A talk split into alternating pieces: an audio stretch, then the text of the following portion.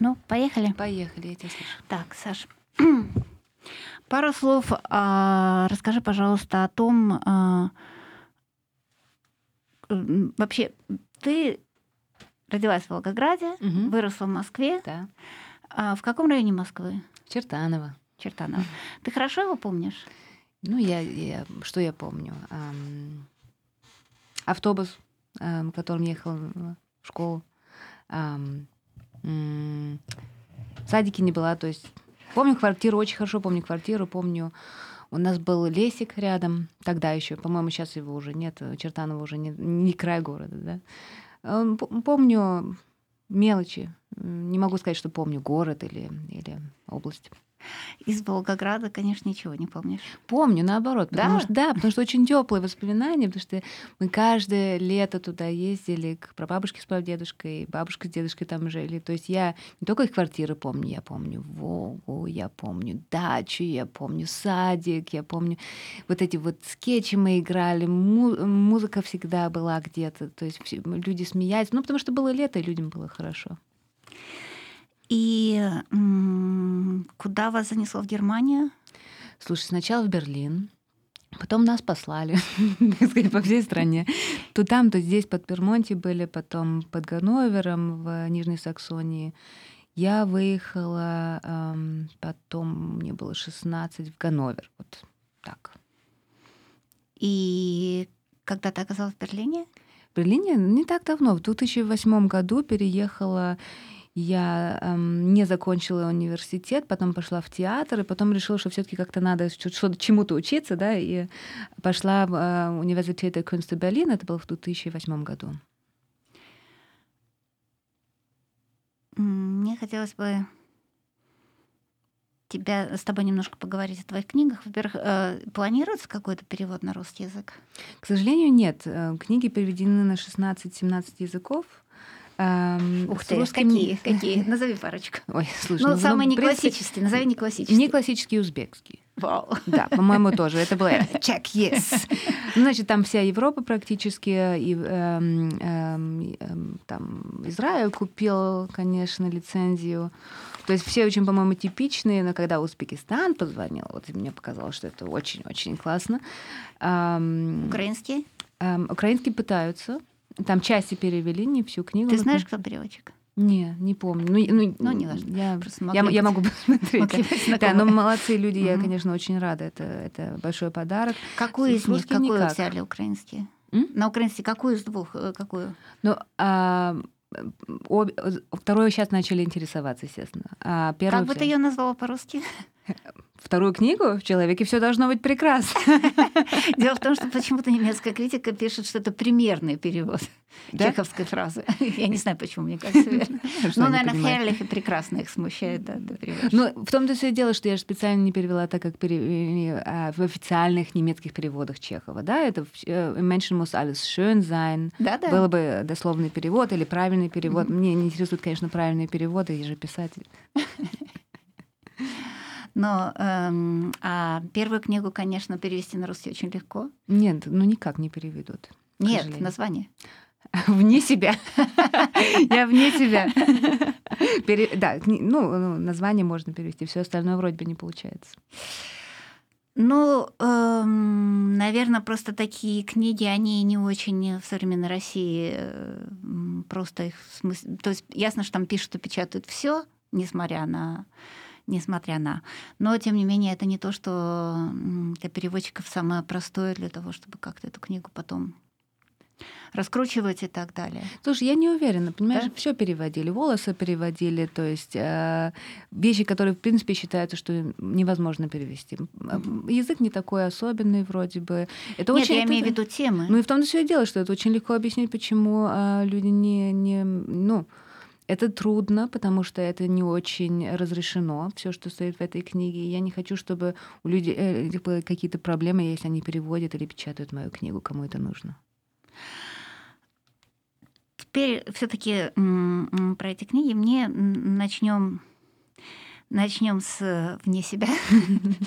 Вот. а, Мне показалось очень интересной ситуация, когда мама звонит э, и спрашивает главную героиню, которая mm-hmm. поехала в Истамбул mm-hmm. и как-то не возвращается, не возвращается, и э, как-то даже не специально не возвращается, так получается, что она не возвращается. Она ее спрашивает, что не эмигрировала ли ты mm-hmm. в Турцию, сама того не заметила. И, сам, и забыла мне об этом сказать. Забыла мне об этом сказать, да. но Али потом думает, может, я эмигрировала и да. не заметила того, что mm-hmm. эмигрировала. Mm-hmm.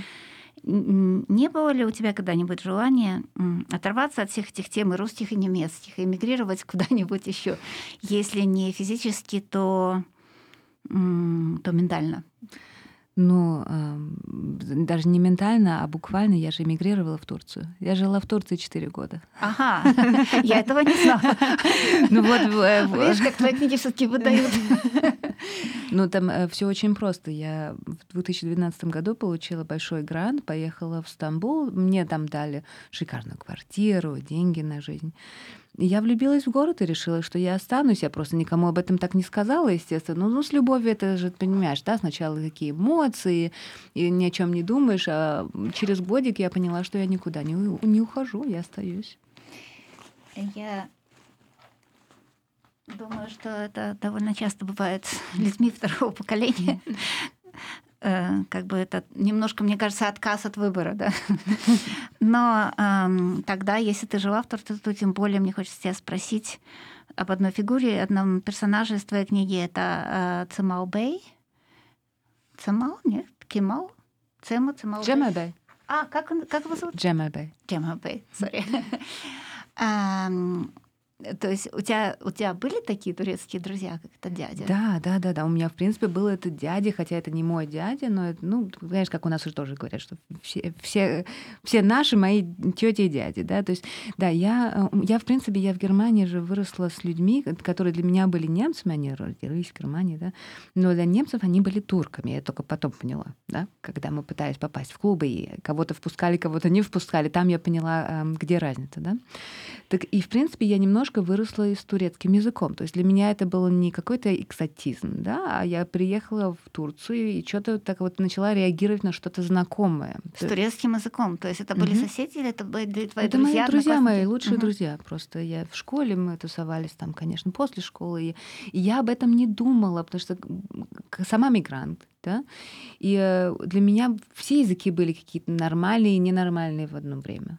И я, я, я люблю звук турецкого языка, я очень люблю этих людей. Когда ты знаешь, когда любишь людей, любишь их язык, их культуру, и все и любишь. Да? И я приехала в Стамбул, для меня это было, как я сказала, не экзотика. Я себя очень там комфортабельно чувствовала и очень быстро знакомилась с людьми. Поэтому я довольно быстро выучила турецкий язык, потому что я не ходила в школу турецкую, я просто я говорила с людьми в барах. И вот э, Джемаль Бэй, это, естественно, у него другое имя, но у меня был такой знакомый в возрасте, наверное, моего папы, почти дедушки, который за мной следил. То есть я знала, что неважно, сколько времени днем или ночью, если что, я могу в любой момент прийти к нему, и он мне поставит чай на стол и не будет спрашивать вопросов. Очень обаятельная фигура получилась и очень убедительная. И ты жила в основном в Истамбуле? Да? В Турции ты имеешь в виду? Да, да. Да, да, только в Стамбуле. Угу. Я ездила по, по стране, но в основном в Стамбуле, да. Такой э, вопрос. Если ты сравнишь Стамбул и Берлин, я имею в виду того времени, когда жила, mm-hmm. да, я понимаю, что города да. очень меняются, mm-hmm. может быть, тоже с Берлином того времени, когда примерно. Э, что бы ты сказала, этих городов есть общее, что максимально разное? Mm. Слушай, это интересно, потому что мне показалось, они очень похожи. Очень. Вот эм, я говорю о Стамбуле до 2016 года, потому что я потом выехала. Ну да. Э, и с тех пор не могу сказать, да. Эм, очень они пульсируют, они очень э, любят жить, как города, да, там лю- люди живут максимально. И э, если они танцуют, это максимально. Если там люди культуры, они выдаются максимально. Все такой на эксцессе, да. И это я очень любила и в Берлине, и в Стамбуле. И, кстати, я довольно часто встречала людей из Берлина в Стамбуле совершенно случайно на улице и наоборот. То есть мне казалось, что до 2016 года эм, города довольно близко рядом. Да? Эм, они очень разные в том, что, ну, во-первых, Стамбул — это город совершенно другой культуры. Там несколько веков в одном городе, да, ты там можешь э, жить совершенно разной жизнью. И история Германии, конечно, тоже очень, очень по-другому развернулась, да, и там и с, э, в 89 году, и, естественно, все, что было после 2001 года. То есть, в принципе, культура, э, вот э, со стороны культуры там, и истории города их нельзя сравнить. Но люди были очень похожи. И мне кажется, Берлин все-таки более мультикультурный город. Нет, не могу сказать. Нет? Нет, все люди из всего мира были в Стамбуле. Буквально просто не было ни одного языка, который ты бы не слышала. Звучит здорово. Было классно. Вот, хорошо. Теперь вопрос о культурах. В общем, культура, которая насквозь пронизывает все твои книги, даже эту стамбульскую прекрасную книгу совершенно, она, это все культура, я бы даже не назвала ее русской, на самом деле, как это ни дико, не обижайся над советской культурой. Я не обижаю, ты что, это комплимент. Вот. И когда я читала, для меня, э, то есть я, я вот записала основной мой вопрос, первый был, если, э, откуда ты знаешь Лещенко? Откуда ты знаешь этот фильм я должна была вспомнить, как он называется «Москва слезам не верит», который ты описываешь без названия. Я долго пыталась вспомнить, как он называется. Эти все вещи, ну, для меня я, их, я это называю советской пеной. Это даже не, не, не, не сама, тоже далеко не сладкая, невкусная mm-hmm. жижа, которым любит наш народ. То есть нет, это, это не сама суть советской жизни, а это вот то самое, как сказать, что любит наш народ. Вот, или любил тогда. Вот это вот поп- поп-культура, это mm-hmm. симулятор как бы картины советской жизни. Mm-hmm. Откуда ты вообще, как человек, покинувший в 10 лет и имеющий эту страну, имеющий эту огромную привилегию, всего этого не есть. А мне было вкусно, слушай. Не, не говори, я понимаю, у тебя совершенно другой взгляд на все это. На Москва слеза не верит, и там служебные романсы, цитирую, и окно в Париж я тоже э, описываю, да, немецкая публика, конечно, не знает совершенно, о чем речь. Самое смешное, я окно в Париж тоже не знаю. Ты тоже не знаешь окно в Париж? Как? Так ты что? Это же это, это обязательно надо посмотреть. Это фильм? Да. Okay. И это вот И тот это фильм, вырежу, который... а слушатели подумают. Слушатели, как не знаю, неправда, не, быть такого не может. Я выросла с этими фильмами. И у меня э, и критический взгляд, конечно, на всю эту культуру, но и с другой стороны, э, я знаю, что это часть меня. То есть я не, это не значит, что я за или я считаю, что это все оптимально описано и это правда.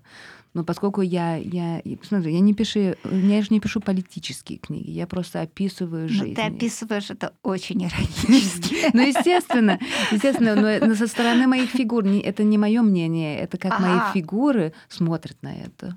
Окей. А твое мнение? Мое мнение о каком фильме? Мне оно страшно. Ну, давай возьмем «Москва слезам не верит», я его хотя бы видела. Мое мнение, что это классика. Ее можно наслаждаться, и об этом надо обязательно смеяться. И то, и другое. Это так же, как с Чеховым. Понимаешь, Чехова — это классика, это Олимп. Этим надо наслаждаться, ну, ну и как без смеха, да? Как без критики. Хорошо, но э, от этого э, вопроса перейдем к тому. Ты говоришь, что эти фильмы в детстве видела, может быть, твои родители их смотрели. Mm. Да. Но все равно э, трудно э, понять, откуда ты знаешь все эти биографии, откуда ты знаешь, например, у тебя очень много э, насилия в семье, да? То, о чем мало кто пишет, мало кто писал mm-hmm. об этом на русском mm-hmm. языке, к сожалению. Mm-hmm. Mm-hmm. Э, кто об этом писали, это Пусси Райот, да, которые написали, что большинство женщин сидит в тюрьме за убийство потому что их так избивали, что в конце концов они просто убивали этого мужа. Mm-hmm. Да?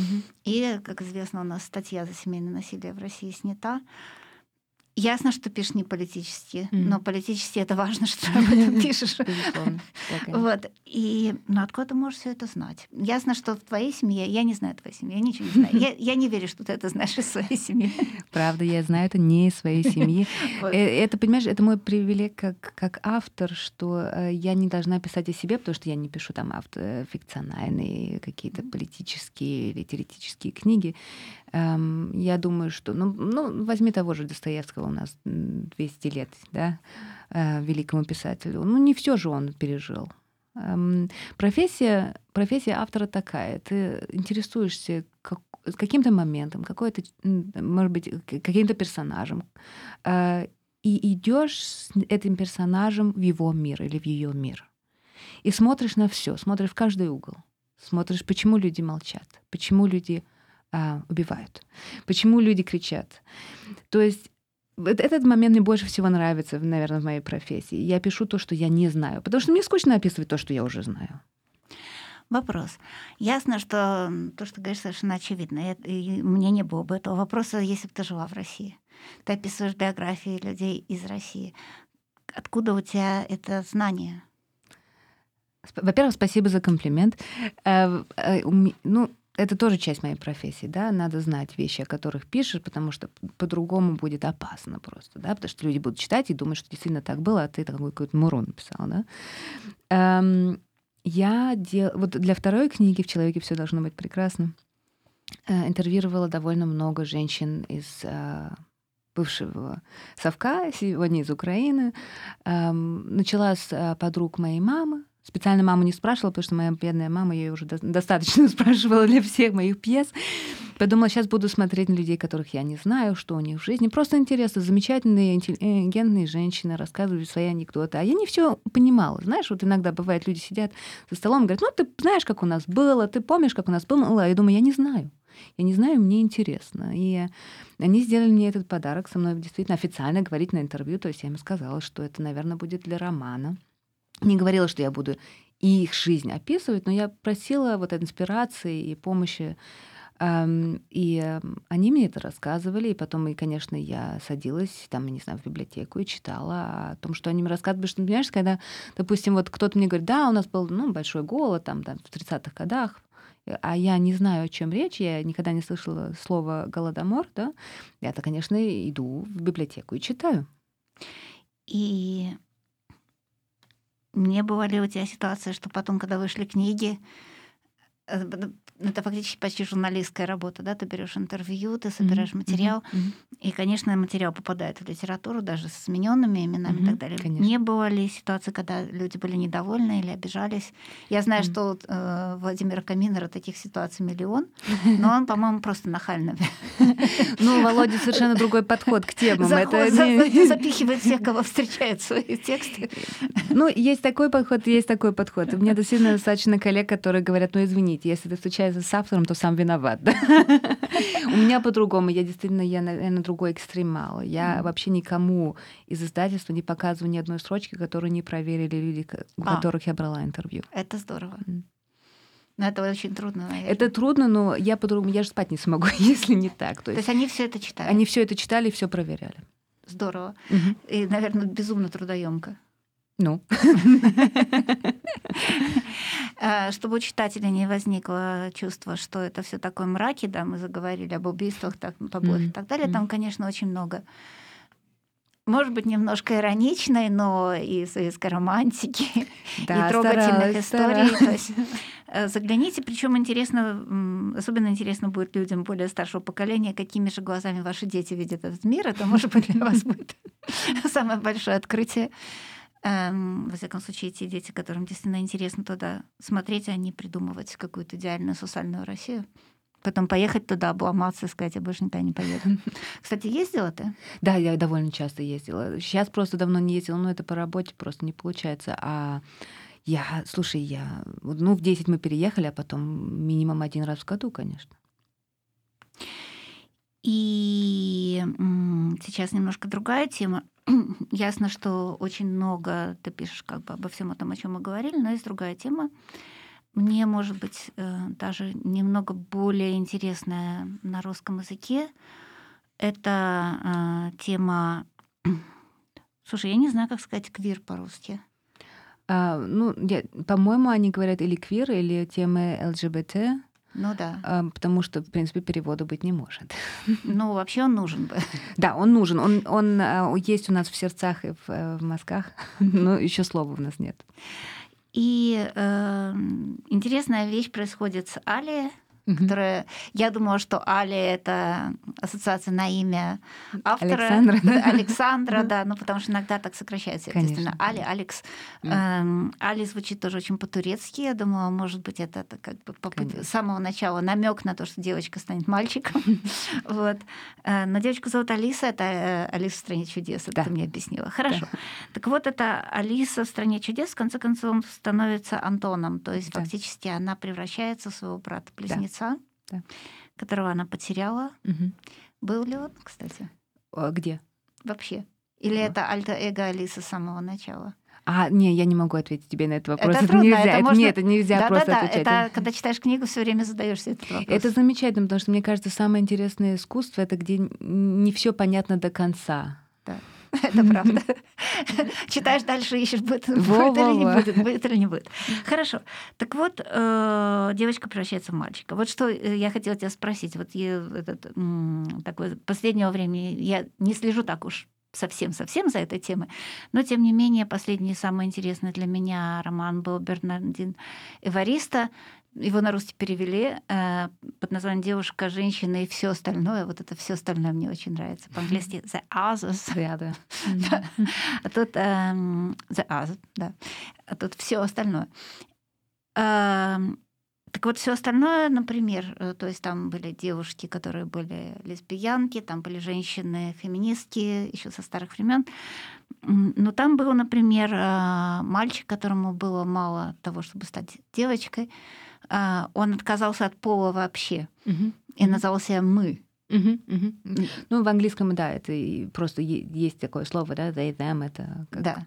да. В принципе, по-русски можно было бы сказать оно. Мне кажется, интересно, как они переведут. Да, ну вот мне действительно интересно, потому что в Германии же то же самое, да, в немецком есть эм, SES, э, но люди, которые отказываются от пола, они не говорят о себе как S или das и neutrum, да? Это, ну, мы, это же все мы в начале, по-моему, революции языка и тоже дум, наших мыслях о, что значит не принадлежать какому-то определенному полу. Так вот, у меня, может быть, я ошибаюсь, поправь меня, э, от э, твоей Али с самого начала было чувство, что это скорее этот случай. Конечно. Ей не так важно стать мужчиной, ей важно, чтобы прекратилось это девчоночье.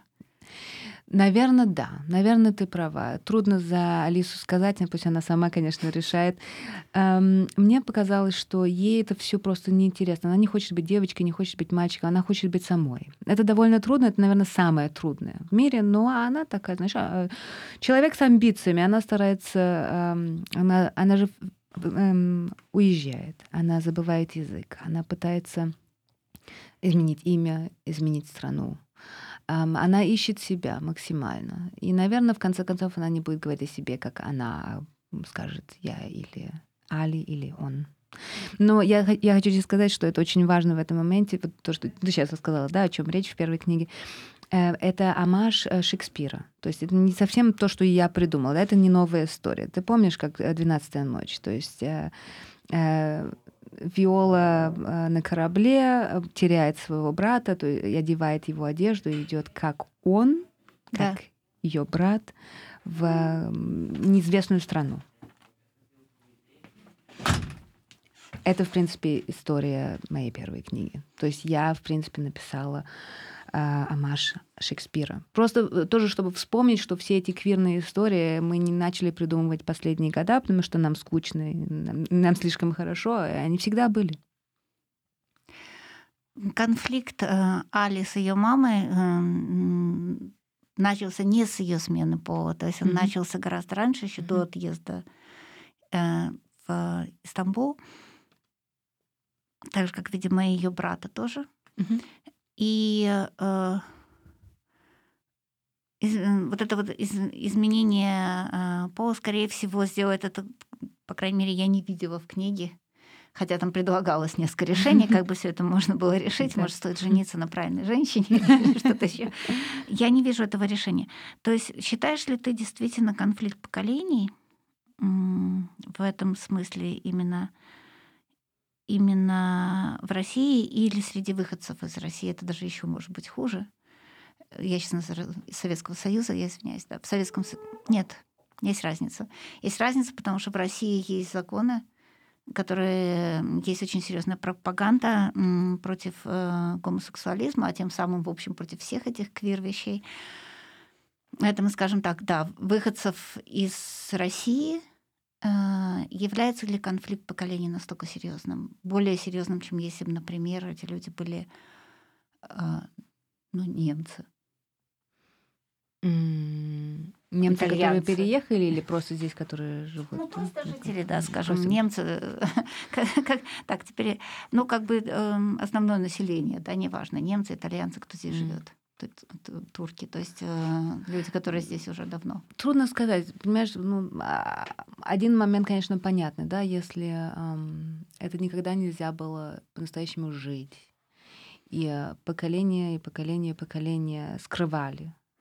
Эм, то откуда люди вдруг, особенно когда они мигрируют, и все становится еще хуже, еще труднее, вдруг поймут, что это тоже просто вариант жизни, да? То есть по-моему, это, это иллюзия ожидать этого от людей, которые, у которых нет никакого базиса, потому что книги были не переведены, жизнь была запрещена, а, и санкции были максимальные. Да? То есть я, я это, конечно, не оправдываю, но я понимаю, что от определенных людей, особенно когда они мигрируют, э, ожидать нечего. Но, с другой стороны, скажем так, эм, я живу, как я живу, довольно открыто. Э, мои бабушка и дедушка обожают, когда я прихожу с женой. Эм, все знают все, о моей жизни. Они не всегда все согласны. Ну вот, скажем, Ишпуха моей мамы, да, допустим. Они все приехали из э, бывшего Советского Союза. Они, наверное, не все в восторге, но они все мне позволяют жить. Мне этого достаточно. Это очень интересно, потому что надо сказать, что кроме всего прочего, бывшие советские люди подвергаются серьезной атаке медиа, русских медиа, да, да. которые очень демонизируют всю эту историю, да. идеологизируют. Я, кстати, недавно узнала, что поляки называют это новой лево как это такое классное название, что вот лево гомосексуальная идеология. Ну да, да, да. Ну, ты э, понимаешь, когда людям плохо, и надо найти виноватого. И мы, как евреи, по-моему, уже что, знакомы. Я не думаю, что им всем. плохо в польскому правительству. Ну, польскому правительству нет, но, но кто-то их выбирал, а люди, которые их выбирали, по-моему, им не очень. Да? И э, мне это все очень напоминает, как э, Гналь, да, и, э, в принципе, это до сих пор происходит, да, как, э, как говорили о евреях, говорят о евреях. Да? Это то же самое сейчас говорят о гомосексуалистах и всех людей LGBTIQ. Эм, почему это все возможно и почему это все продолжается? Потому что мы привыкли, что кто-то виноват в том, что мы, нам плохо, это, конечно, не мы сами. Надо найти вот этого вот дурака, да. И если это не жить, то тогда это будет гомик, да. Это мне это все напоминает все-таки эм, историю, которая довольно длинные, довольно старые, я не удивляюсь.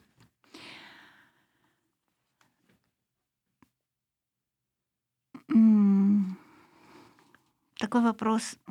Да, эм, просто то, что сказал про родителей последнее. Да, интересно, что есть, эм, я смотрела здесь молдавский такой проект mm-hmm. из Кишинева, и недавно читала про украинский, mm-hmm. когда родители собираются, родители людей, которые ЛГБТ, скажем так, да, э, собираются вместе и рассказывают свою историю. Что-то похоже немножко на то, как ты работаешь, да? С Николетой ты, с, э, Николетой Осиненко. А, э, ну, я с ней дружу, конечно, я видела это. Я видела это. Ты имеешь в виду Кишнев? Да, да, из Кишинева. А, да, да, да, да, да, да, да, да. Вот, эм, и это способ переработки вот всех этих mm-hmm. вещей с помощью театра. Ты mm-hmm. как человек театральный не думала сама о подобном проекте или о подобного типа работе? Um, ну, это смотря, да, как, на какую тематику. Um, вот тоже проект из Кишинева, который ты, э, ты только что сказала, я его видела. Э, с Николетой, с режиссером я дружу. Проект я обожаю. Замечательный вечер, там, где родители собираются и говорят, как они начали об этом говорить. То есть кошмар и ужас и конец света. У меня сын там гомосексуалист. И сейчас они довольно их поддерживают. И они, по-моему, вместе кушают там суп и рассказывают. Безумно трогательный спектакль да. тоже. Да, да, да, да. да. Я, я тоже очень рыдала. Я с мамой, кстати, была. И ей тоже очень понравилось. А, и я, в принципе, похожие вещи делала в Горьком театре. То есть э, я работала в э, театре имени Горького и вела свою собственную сцену. Там маленькая сцена была моя, и мы приглашали Николету и довольно многих людей из разных стран делать такие проекты. Я это не только поддерживаю, но я часть этого всего. Спасибо большое за интервью и Спасибо надеемся тебе. на новые спектакли, новые книги. Спасибо огромное.